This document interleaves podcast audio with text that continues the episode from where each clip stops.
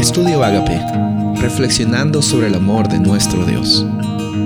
El título de hoy es Dios y la humanidad juntos, Génesis 1, 28 y 29.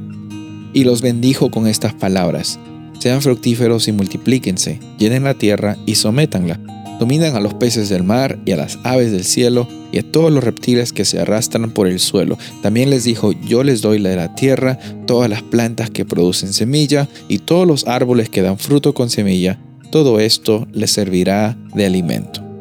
Qué grande Dios tenemos, que siempre se preocupa por nuestras necesidades inmediatas y también por nuestras necesidades más grandes. A veces pensamos que nosotros sabemos lo que necesitamos, pero realmente nuestro Creador, que es Dios, sabe realmente cuáles son nuestras necesidades. En esta ocasión yo quiero invitarte a que reflexiones en las interacciones que Dios tiene con los primeros seres humanos. Cuando Él habla con Adán y Eva, les conversa como si tuviera una cercanía con ellos, como si tuviera también una intención de siempre tener una, una conexión con ellos. Recuerda aquí que cuando Dios los crea, a Adán, crea a Eva, el ser humano, Adán, en la palabra en hebreo, involucra a la humanidad, no solamente el hombre Adán. Eh, vemos de que Dios los crea y les muestra que son imagen y les da una bendición. Aquí va a haber algo muy importante. Vamos a ver que esta palabra es muy recurrente y muy conectada con la idea del pacto, que es lo que vamos a hablar durante las siguientes semanas. La palabra bendición.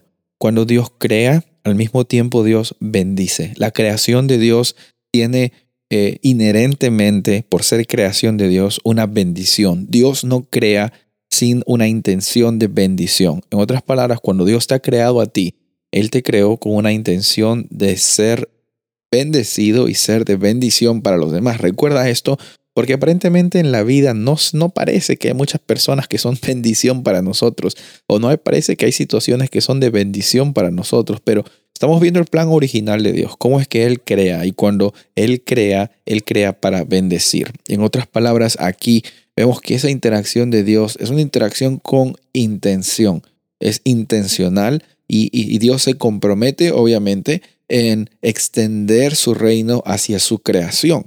O sea, no es un Dios que es mezquino y que no, eh, no quiere compartir su, su, reino con su creación. Es un todo lo contrario, un Dios que está dispuesto a interactuar con su creación, eh, suplir sus necesidades inmediatas, como dijimos al principio, pero lo más grande es la necesidad que tenemos de la bendición de Dios. Y una de las bendiciones más grandes que recibe el ser humano con Dios es la, la bendición de interactuar de Dios cara a cara como amigo.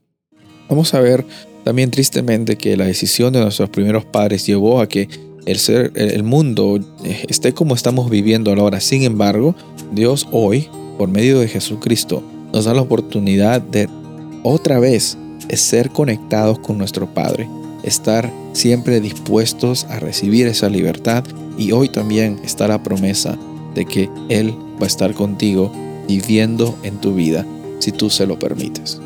Soy el pastor Rubén Casabona y deseo que tengas un día bendecido.